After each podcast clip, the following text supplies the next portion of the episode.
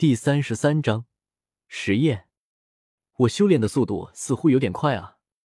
周通起身，轻声说道：“来到这个世界还不到一年的时间，充其量也就大半年的时间而已，他就已经修炼到了血肉衍生的境界，战斗力已经达到了九重雷劫的程度了。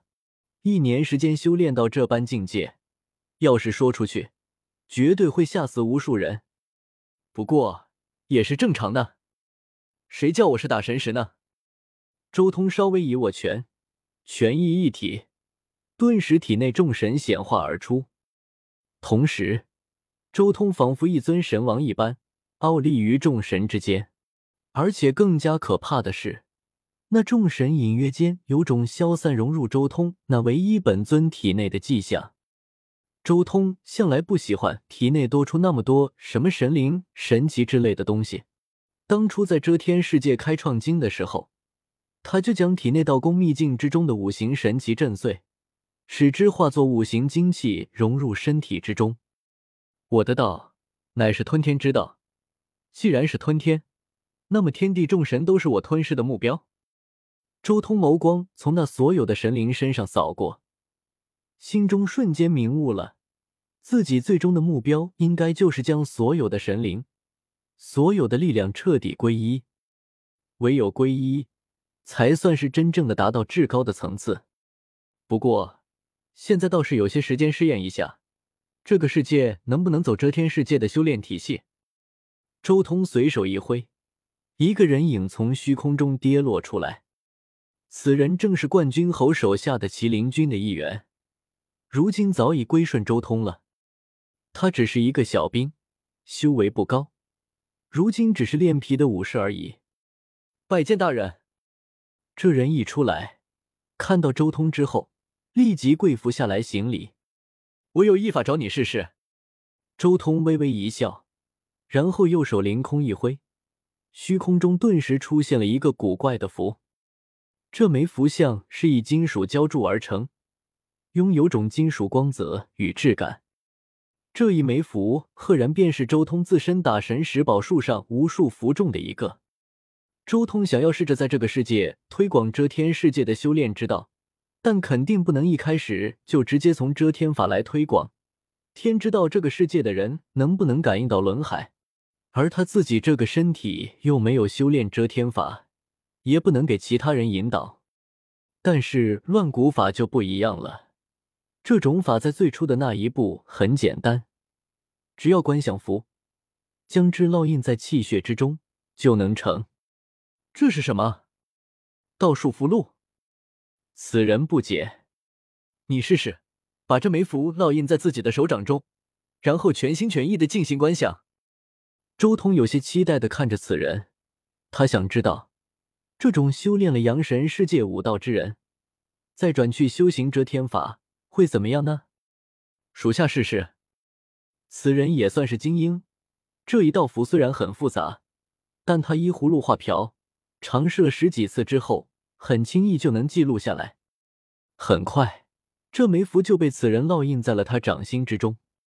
随后，他立即盘膝坐下，开始在自己心中观想这一枚符。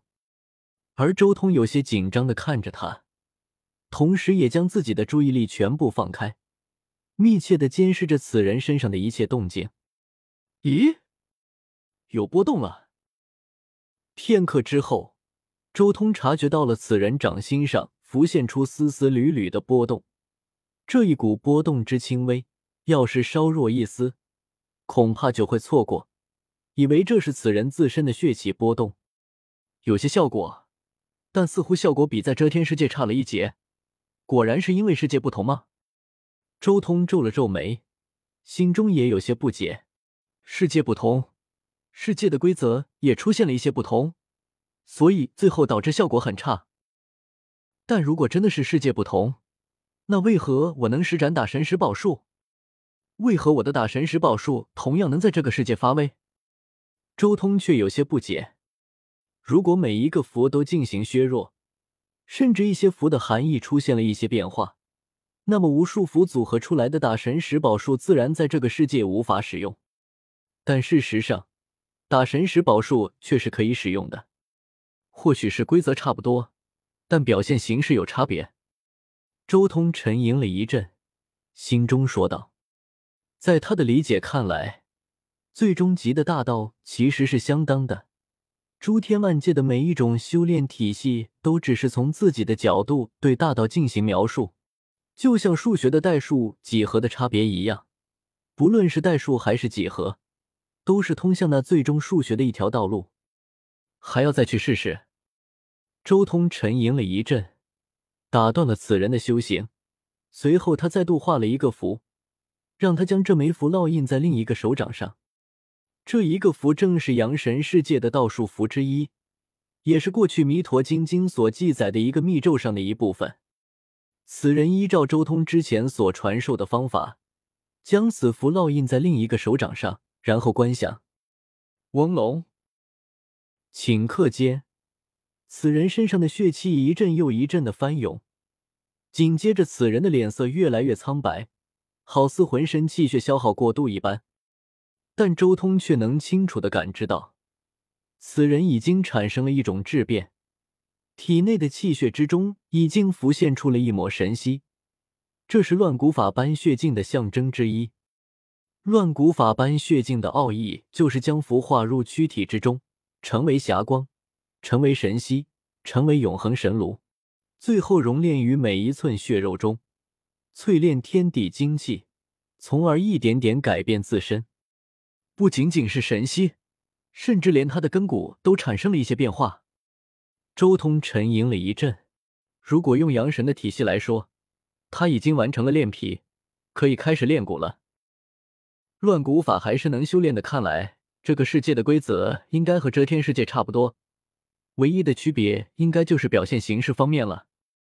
周通这一瞬间感触良多，光是这一次实验的收获，就胜过他本尊在遮天世界闭关苦修万年。毕竟，这是另一个世界的修行之道，是从另一个角度来阐释大道。这种新颖的观点是最容易引发思考的。两种不同体系的思维进行碰撞。也是最容易迸发出智慧的火花，促使人进步。穿梭诸天万界，才是真正的大机缘啊！周通心中默默的说道。不过，乱古法的试验还没有结束，再来。周通没有多想，直接从大禅寺遗留下来的那些药材之中，拿了一些试用的给他，帮他运转气血炼化之后，随即传下了第二道符出去。